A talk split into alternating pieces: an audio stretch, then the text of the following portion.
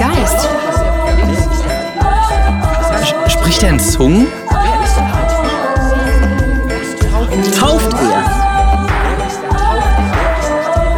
Ist er charismatisch? Ist er Pfingstler? Er? Ist er eine Person?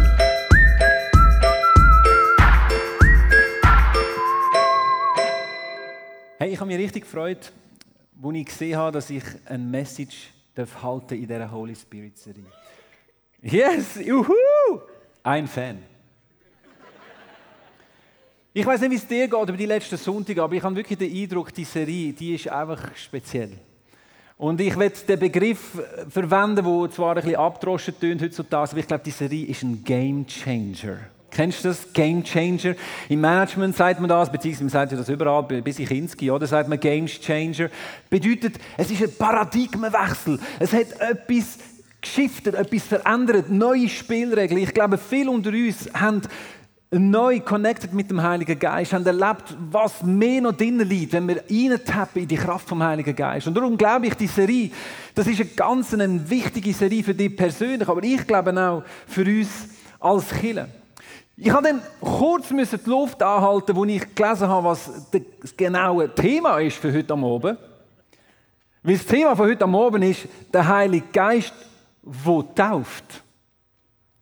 Und es ist klar, Taufe im Heiligen Geist ist eine der umstrittensten Lehren, wo Theologen die letzten 100 Jahre an der Birne einschlagen. Gibt es Taufe im Heiligen Geist? Ja oder nein? Wenn ja, was ist das genau? Und die Lehre, die spaltet eigentlich das charismatische und das konservative Lager und, und, und es ist wirklich richtig ein tiefer Graben dazwischen. Klar, ich habe die ersten 30 Jahre von meinem Leben in einer Pfingstgemeinde verbracht. So richtig Pentecostal. Von dem her gesehen habe ich natürlich schon als Teenager Heilige Geist erlebt und Sachen gesehen und erlebt, wo, ja, ich habe keine Berührungsängste mit dem Heiligen Geist. Ich bin mit dem aufgewachsen als etwas ganz Natürliches. Und darum nehme ich die Herausforderung natürlich gern an, heute am Abend über das brenzlige Thema, der Heilige Geist tauft, zu reden. Was du musst wissen ist, ICF, ICF als Kiel und als Bewegung ist ja nicht Teil von einer Denomination. Aber ICF ist nicht einfach so aus dem Nichts entstanden. Ist nicht einfach so aus dem Vakuum irgendwo plötzlich da gewesen sondern auch ICF als Kirche, als Bewegung von über 20 Jahren hat Wurzeln in der Erneuerung vom Heiligen Geist im letzten Jahrhundert. Das letzte Jahrhundert gilt als das Jahrhundert, das Jahrhundert vom Heiligen Geist. Es gilt als die Reformation vom Heiligen Geist ist passiert am Anfang vom letzten Jahrhundert. Und ich habe gedacht, bevor ich in die Message hineingehe, oder als Anfang in dieser Message, möchte ich uns zurückführen in unsere Wurzeln, weil ich glaube, es ist mega wichtig, dass wir unsere Wurzeln kennen, dass wir wissen, woher wir kommen. So schnell vergessen wir, woher wir kommen. Und wir müssen uns bewusst sein, ICF ist eine Frucht aus der Erneuerung, aus dem Ausgüssen vom Heiligen Geist am Anfang des 20. Jahrhunderts. Wie ist das alles entstanden? Es ist sogar am Ende vom 19. Jahrhundert, nämlich in den späten 90er Jahren vom 19. Jahrhundert, hat eine italienische, katholische Ordensschwester namens Elena Guerra, sie wird auch Apostel vom Heiligen Geist genannt, hat einen Brief geschrieben am damaligen Papst, dem Leo XIII. Jawohl, der Leo. Hat gewisse Ähnlichkeiten mit unserem Leo, außer dass die Krone ein bisschen grösser ist. Und die Elena Guerra hat dem Papst Leo XIII. geschrieben, mit der Bitte, dass er doch in der Kirche weltweit dem Heiligen Geist soll mehr Raum lassen Was der Leo XIII. gemacht hat, er hat nicht einfach den Brief genommen und gedacht, was ist das für eine Schwester? Sondern er hat das ernst genommen. Er hat eine Schrift herausgegeben, wo er drinnen sagt, der Heilige Geist soll stärker verehrt werden, soll mehr Raum bekommen in der katholischen Kirche. Er hat aber nicht nur das gemacht. Am ersten Tag vom 20. Jahrhundert, am 1. Januar 1901, hat der Papst Leo XIII. ein Gebet gebetet und in dem Gebet hat er gebetet, dass der Heilige Geist Kirche und Welt soll erneuern.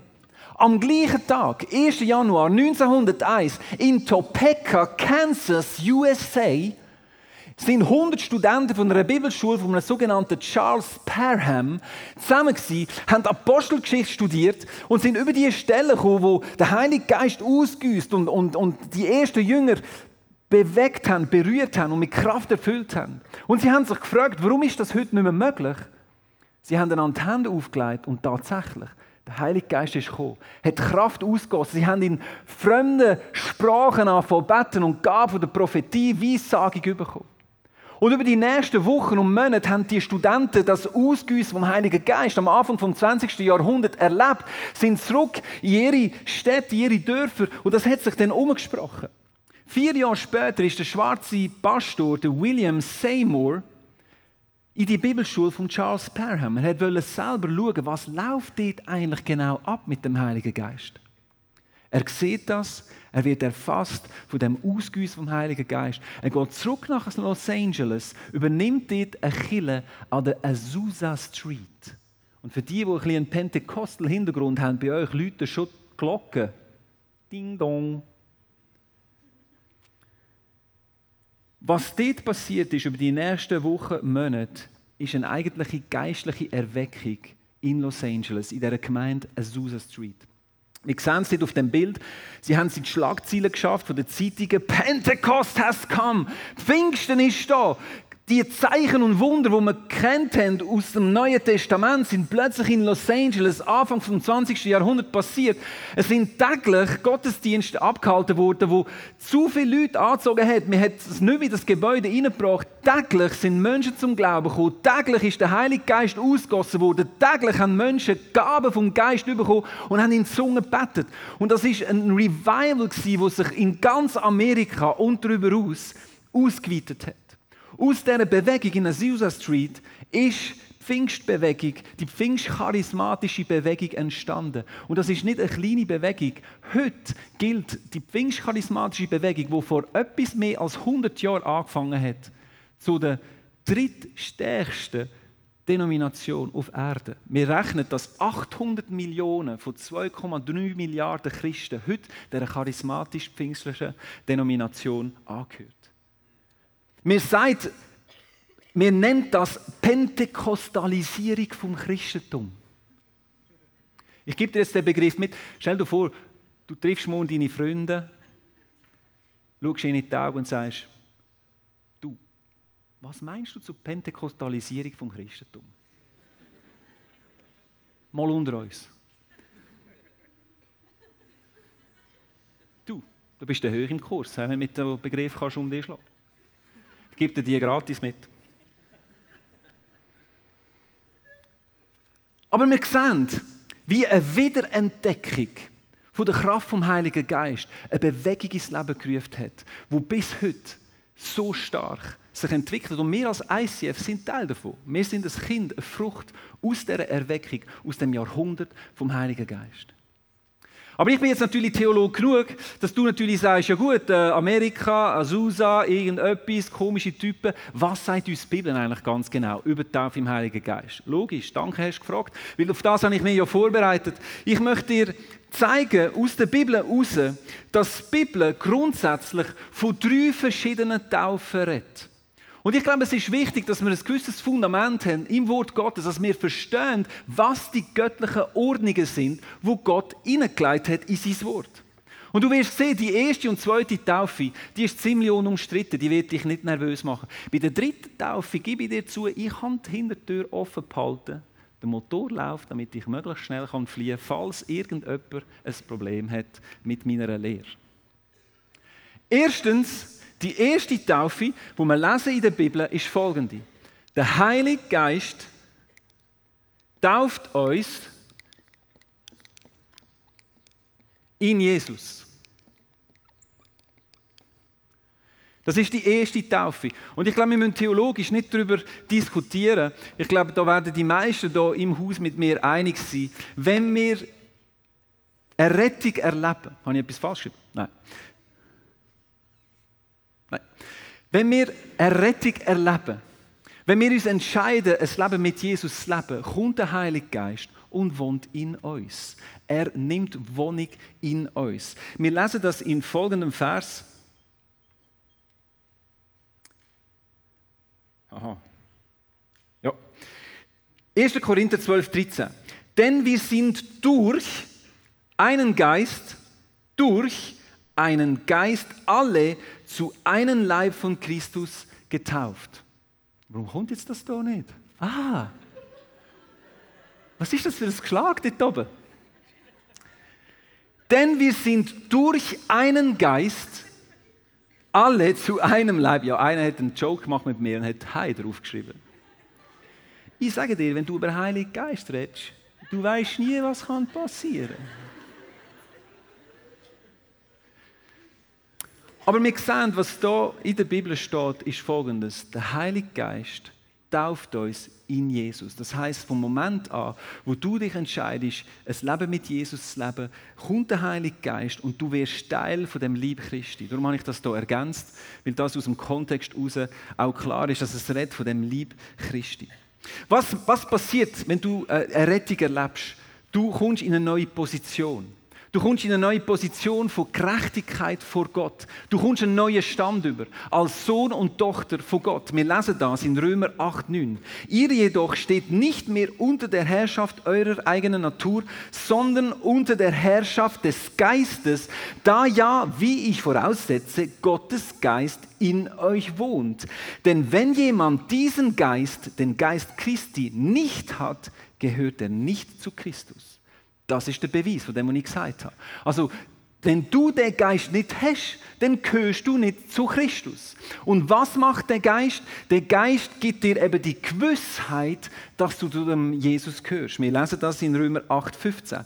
Denn der Geist Gottes, den ihr empfangen habt, führt euch nicht in eine neue Sklaverei, in der ihr wieder Angst haben müsstet.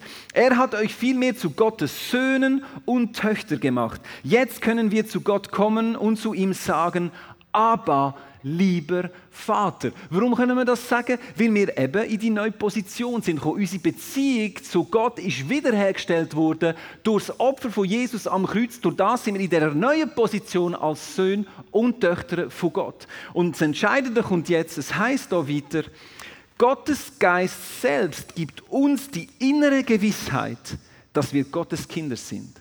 Dem sagen wir Heilsgewissheit. Also, dass du weißt, dass du weißt dass Jesus für dich gestorben ist und dass dein Leben in seinen Händen ist. Dem sagt man Heilsgewissheit. Und das ist das, was der Heilige Geist macht, wenn du in dem ersten Schritt dich entscheidest, dein Leben Jesus zu geben. Schau, wenn du heute am Abend da sitzt und du hast die Heilsgewissheit nicht, du sitzt da und du weißt nicht, habe ich, habe ich überhaupt eine Rettung? Habe ich mal den Schritt wirklich gemacht? Oder du weißt, du hast den Schritt nicht gemacht. Du wirst in ein paar Minuten die Möglichkeit haben, die wichtigste Entscheidung in deinem Leben zu treffen. Der Heilige Geist ist jetzt schon am Wirken und er zieht dich in die Gegenwart von Jesus. Das ist das, was der Heilige Geist macht. Weißt du, ich glaube, dass der Heilige Geist überall wirkt. Der Heilige Geist ist der Geist vom Leben. Der wirkt übrigens auch in fremden Religionen. Mit dem meine ich, wenn jemand aus einer fremden Religion, ein Muslim zum Beispiel, plötzlich Jesus kennenlernt, hast du nicht das Gefühl, dass der Heilige Geist irgendwie seine Finger im Spiel hat? Natürlich hat er das. Warum? Weil er tauft uns in den Liebe Christi hinein. Das ist also Taufe Nummer eins. Ich glaube, da sind wir uns einig. Taufe Nummer zwei. Die Jünger taufen mit Wasser. Wassertaufe. No brain. Muss man sogar lachen, wenn man das hört. So easy. Das ist logisch. Das wissen wir alle, wir sind uns einig. Es gibt eine zweite Taufe, das ist Taufe im Wasser. Ich lese euch das Matthäus 28. Deshalb geht hinaus in die ganze Welt und ruft alle Menschen dazu auf, meine Jünger zu werden, tauft sie auf den Namen des Vaters, des Sohnes und des Heiligen Geistes. Das ist Wassertaufe. Das ist die zweite Taufe, wo die Bibel lehrt. Und was ich dir heute am Abend möchte sagen, Taufe im Wasser ist ein Zeichen. Es ist aber mehr als ein Zeichen. Wir glauben hier in dieser Kirche nicht, dass Wassertaufe ein heiliges Sakrament ist, wie der, wie der katholische Kirche, dass wenn du nicht tauft bist, du auch nicht errettet bist. Ich glaube nicht, dass die Bibel das lehrt. Aber ich glaube, dass Taufe mehr ist als ein Zeichen. Unterschätzt nicht, was für eine Wirkung das die Wassertaufe in deinem Leben kann haben Ich glaube, mit der Wassertaufe sind wir über die letzten Jahre und auch in unseren Breitengraden so ein bisschen fahrlässig. Oder? Wir, der erste Schritt ist klar, ich habe mich bekehrt, ich habe mich entschieden mit dem Leben mit Jesus. Die Wassertaufe, ja, also gut, wenn die Wassertemperatur einigermaßen, vielleicht, wenn sie ein Whirlpool aufstellen und all meine Freunde dabei sind und ich irgendwo nicht komische Kleider muss anlegen. Also irgendeinisch ist denn für mich der Glaubensschritt dran. Biblisch gesehen macht das überhaupt keinen Sinn. Die Leute haben sich entschieden für ein Leben mit Jesus. Und dann ist der logische nächste Schritt von der Wassertaufe, nachdem deine Position in Jesus geregelt ist, kommt der zweite Weg, wo du dein alte Ich ins Wasser rein tust, hinter dir lässt und rausgehst ins Neue. Das ist das, was Wassertaufe macht. Dein alte Ich wird ins Wasser ersäuft, bleibt dort und du laufst weiter. Und warum sage ich, es ist mehr als ein Zeichen? Unterschätzt nicht, was für eine Wirkung ein Zeichen im Natürlichen, im Übernatürlichen für dich bewirken kann. Ich sage das häufig, weißt, wenn ich da bin und du erlebst ja ab und zu, dass ich Aufrufe mache und du denkst sicher wieder, oh, der Legler, bei dem muss man immer noch laufen am Sonntag. Wenn ich Leute nach vorne rufe und sage, hey, wenn das jetzt auf dich äh, zutrifft, dann komm doch vor und empfang Gebet. Und du denkst vielleicht, ja, Gott sieht mich ja in meiner hinteren Reihe und mein Herz und er sieht ja alles, er kann ja das genau dort machen, wo ich bin. Absolut kann er das. Aber unterschätzt nicht, was es auslöst, wenn du einfach im Natürlichen einen Schritt gehst und Gott in das hineingeht. Und genau das ist mit der Wassertaufe. Schau, ich sage es ganz ehrlich, wie es ist. Du brauchst Wassertaufe nicht für Errettung, aber du hast sie nötig für dein Leben. Weißt du, wo Jesus am Kreuz gehangen ist und links und rechts die zwei Diebe waren oder Mörder oder wer auch immer, und der eine hat gesagt, Jesus, ich erkenne dich als mein Retter. Dann ist er nicht ab dem Kreuz, hat sich taufen ist wieder rauf und nachher drei Stufen weiter rauf in den Himmel. Jesus hat dann gesagt, hey, heute noch wirst du mit mir im Paradies sein. Also Schritt Nummer eins ist genug. Aber die Frage ist, längt es für das, was Gott mit deinem Leben vorhat? Und ich möchte dir noch Folgendes sagen zur Wassertaufe. Wenn du als Kind bist getauft worden und du hast dich nachher bekehrt, dann lass dich noch einmal taufen. Warum? Es gibt eine göttliche Ordnung. Schritt 1, Schritt 2. Und die Bibel lehrt uns, dass Taufe etwas ist, was du aus freiem Willen machst, wenn du dich entscheidest, das Alte hinter dir lassen. So wie das Volk von Gott durch das Rote Meer durch ist. Das Rote Meer ist zugegangen über ihre Finden. Die sind alle gestorben im Wasser und sie sind weiter und sind ins Land hinein. Das ist Wassertaufe. Am 1. Oktober taufen wir hier taufen. Unsere Pastors haben alle den Rettungsschwimmer. Michi Sieber ist Sportlehrer, also der holt die raus, überhaupt kein Problem. Dritte Taufe, jetzt wird es interessant. Über die müssen wir vielleicht noch ein bisschen mehr reden. Die dritte Taufe, und das ist das, was umstritten ist, weil die, die nicht glauben an Geistestaufe, die sagen, das hier ist bereits Taufe im Heiligen Geist. Aber die dritte Taufe, dort heißt folgendes: Jesus tauft mit oder im Heiligen Geist. Für all die, die Grammatik kennen, eine Präposition mit ihm, das kannst du austauschen, austauschbar. Grammatik. Aber wir sehen hier, Jesus tauft mit dem Heiligen Geist. Hast du gewusst, dass es nur fünf Sachen gibt, die in allen vier Evangelien vorkommen? Nur fünf Sachen. Geburt, Tod und Auferstehung von Jesus. Ich meine, das ist das Wichtigste, das ist, das ist die gute Nachricht, der Gospel. Denn die Speisung der 5000 kommt in den vier vor, weil ich glaube, dort auch Lebensprinzipien drin sind, von einem gesegneten Leben in Gott. Und Geistestaufe. Diese fünf Sachen und nichts mehr findest du in allen vier Evangelien. Glaubst du nicht, dass es könnte sein, dass das vielleicht besonders wichtig ist, dass man das Thema versteht? Ich weiß das als Vater mit Kind dass Wiederholung relativ wichtig ist. Ich sage meinen Kindern auch immer wieder das Gleiche. Ob es eine Wirkung hat, das sei dahingestellt, gell? Aber zumindest wissen meine Kinder, da wo mein Vater immer wieder sagt, könnte vielleicht noch wichtig sein für ihr Leben. Vielleicht. Ich möchte euch eine Stelle von diesen vier zeigen, und zwar in Matthäus 3,11, wo der Punkt illustriert, Jesus tauft mit dem Heiligen Geist. Wir lesen dort folgende Wort vom Johannes der Täufer. Wer umkehrt zu Gott, den taufe ich mit Wasser. Das sagt der Johannes. Der aber, der nach mir kommen wird, ist viel mächtiger als ich. Ich bin nicht einmal würdig, ihm die Schuhe hinterher zu tragen. Er wird euch mit dem Heiligen Geist und mit Feuer taufen. Er, Jesus, wird euch mit dem Heiligen Geist taufen. Schau, selbst wenn du mir theologisch nicht mit mir einverstanden bist, dann wenigstens grammatikalisch. Es geht nämlich hier um Grammatik und nicht um Theologie. Im ersten ist der Heilige Geist, der tauft, in der dritten Taufe ist Jesus, der tauft. Das sind zwei verschiedene Subjekte. Da sind wir noch nicht mal in der Theologie angelangt. Erst in der Grammatik.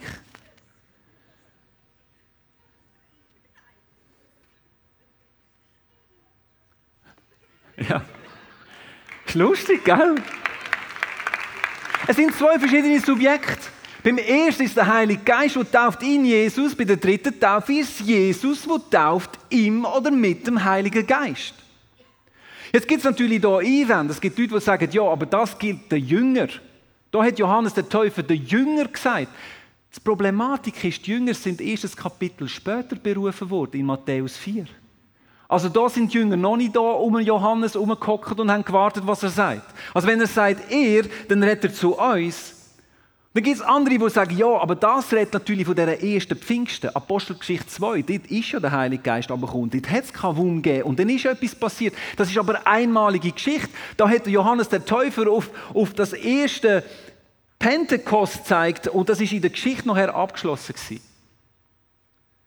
Auch da möchte ich etwas entgegnen. Es gibt nämlich vier Stellen in der Apostelgeschichte. Apostelgeschichte 2, Apostelgeschichte 8, Apostelgeschichte 10, Apostelgeschichte 19, wo jedes Mal genau die gleiche Reihenfolge passiert. Menschen kommen zum Glauben, sie lassen sich im Wasser taufen, sie werden tauft im Heiligen Geist. Du kannst es nachlesen. Und weißt du, was ist noch interessant bei diesen vier Stellen? Das sind nicht einfach Sachen, die so ein paar Wochen nach Pfingsten passiert sind, so ein bisschen als Nachbeben von dem großen Beben, oder? Apostelgeschichte 8 ist fünf Jahre nach Pfingsten, Apostelgeschichte 10 ist zehn Jahre nach Pfingsten, Apostelgeschichte 19 ist 25 Jahre nach Pfingsten. Ich werde euch mitnehmen in diese Stelle, Apostelgeschichte 19, weil dort der große Apostel Paulus die Hauptperson ist. Er war dort auf seiner Reise in Ephesus und wir lesen hier, schließlich kam er nach Ephesus, wo er eine Gruppe von Gläubigen vorfand. Jetzt überlegt mal, was jetzt der Paulus fragt. Habt ihr den Heiligen Geist empfangen, als ihr gläubig wurdet? Hey, das ist der Paulus, wo zwei Drittel vom Neuen Testament geschrieben hat. Irgendeiner da innen mehr geschrieben? Nein.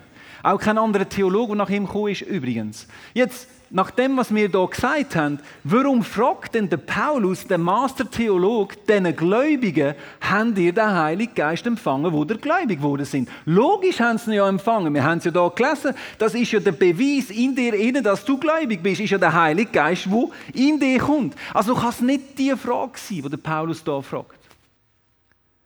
Und dann antworten sie, nein, wir wissen gar nicht, was du damit meinst. Wir haben noch nicht einmal gehört, dass es einen Heiligen Geist gibt. Kommt dir vielleicht bekannt vor?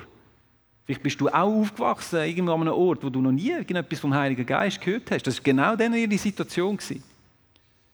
Woraus seid ihr denn getauft worden? erkundigte er sich. Und sie erwiderten, auf die Taufe des Johannes. Paulus sagte, die Taufe des Johannes war eine Taufe der Umkehr zu Gott. Doch Johannes selbst hat die Menschen aufgefordert, an Jesus zu glauben, der, wie er sagte, nach ihm kommen würde. Sobald sie das hörten, ließen sie sich auf den Namen von Jesus, dem Herrn, taufen. Als Paulus ihnen danach die Hände auflegte, kam der Heilige Geist über sie und sie redeten in anderen Sprachen und weissagten.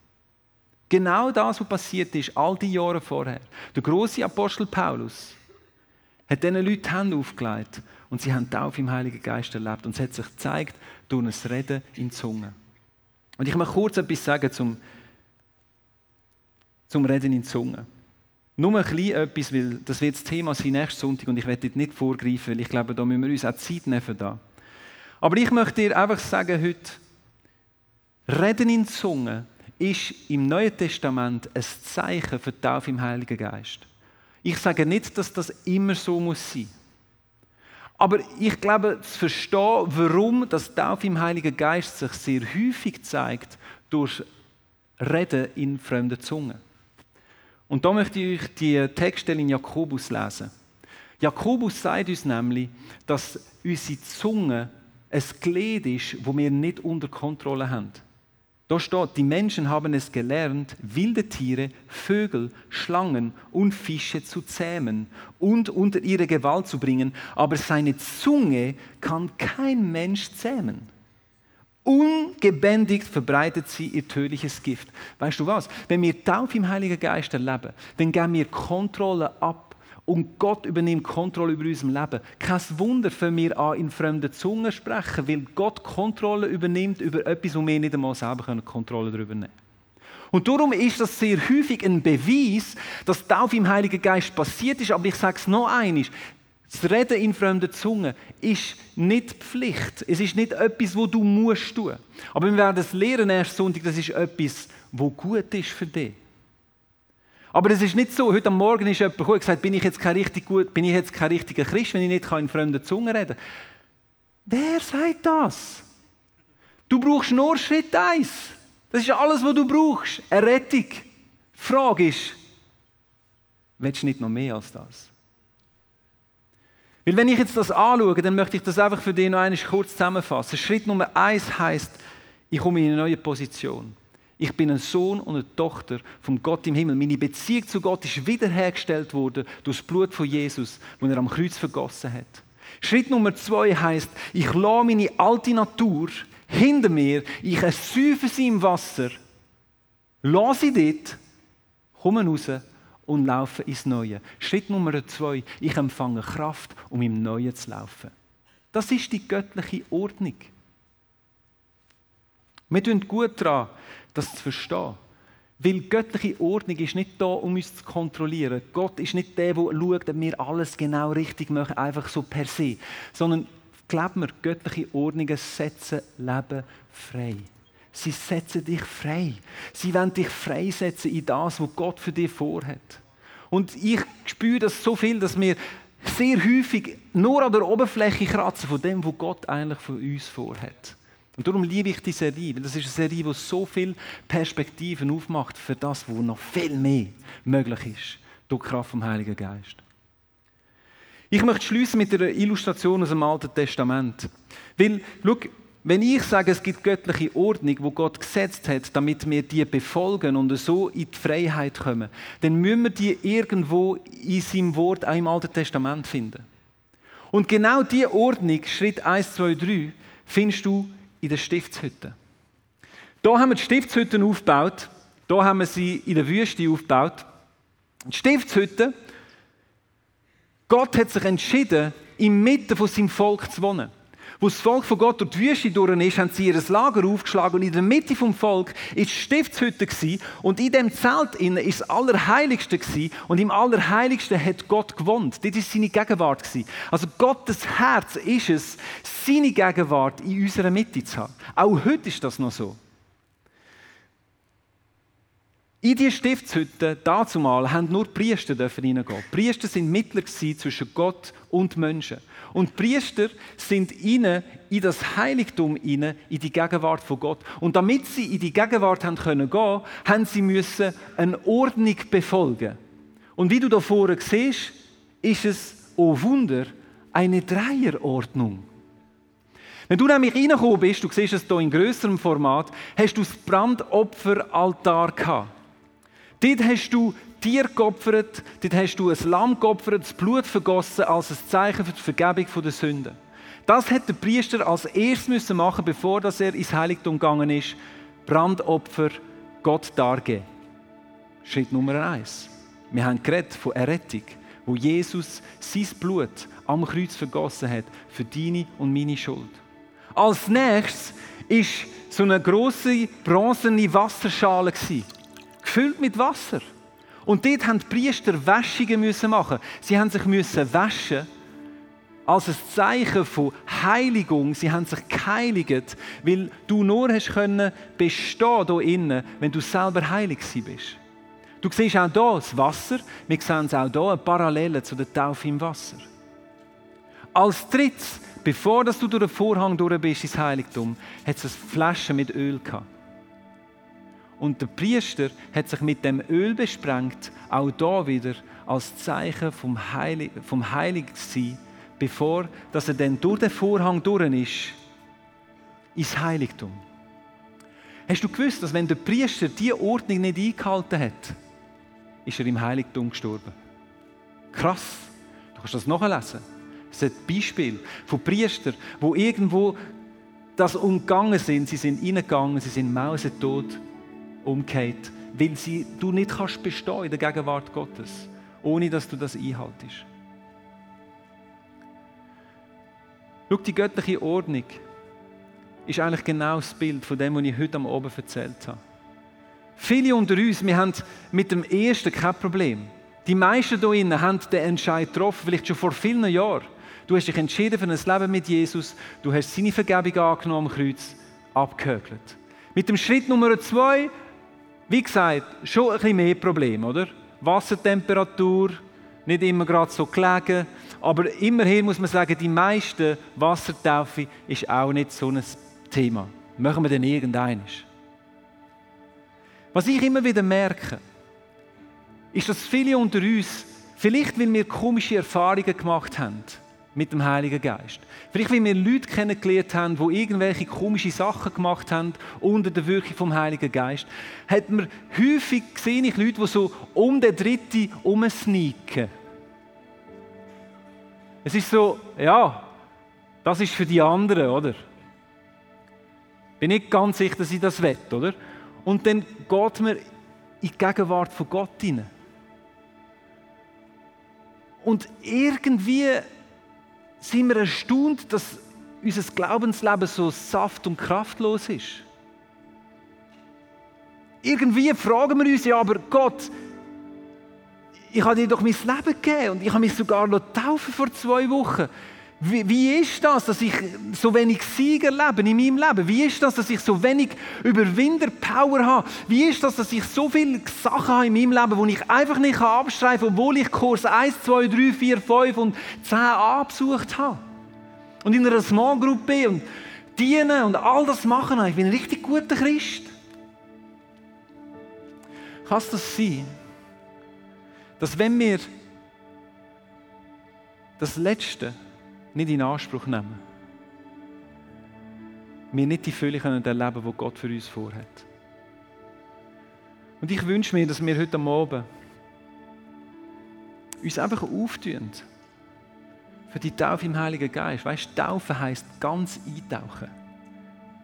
Und so wie du bei der Wassertaufe dich ganz eintauchst im Wasser und nichts trocken bleibt, heisst Taufe im Heiligen Geist, du wirst ganz gefüllt mit dem Heiligen Geist.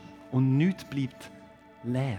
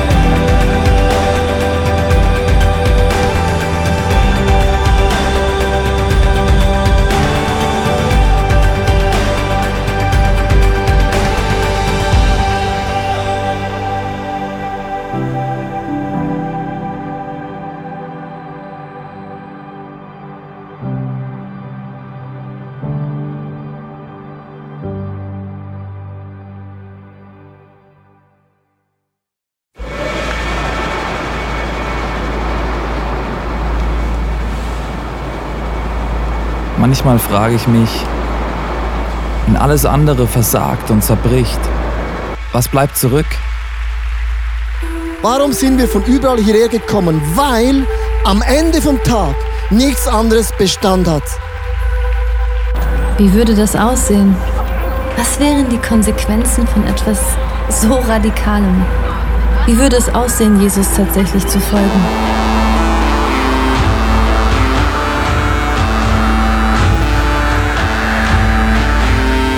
Freundschaften können zerbrechen, Karriere vergehen und am Ende wird Reichtum wertlos. Er weckt einen Durst für Wahrheit, Mitgefühl und Liebe, den nichts auf dieser Welt jemals löschen kann. Worauf können wir also wirklich unser Leben, unsere Hoffnung bauen? Es gibt nur die einzige Sache. Wenn alles gesagt und getan ist, er allein ist unser Fels, unsere Mitte und unser Fundament.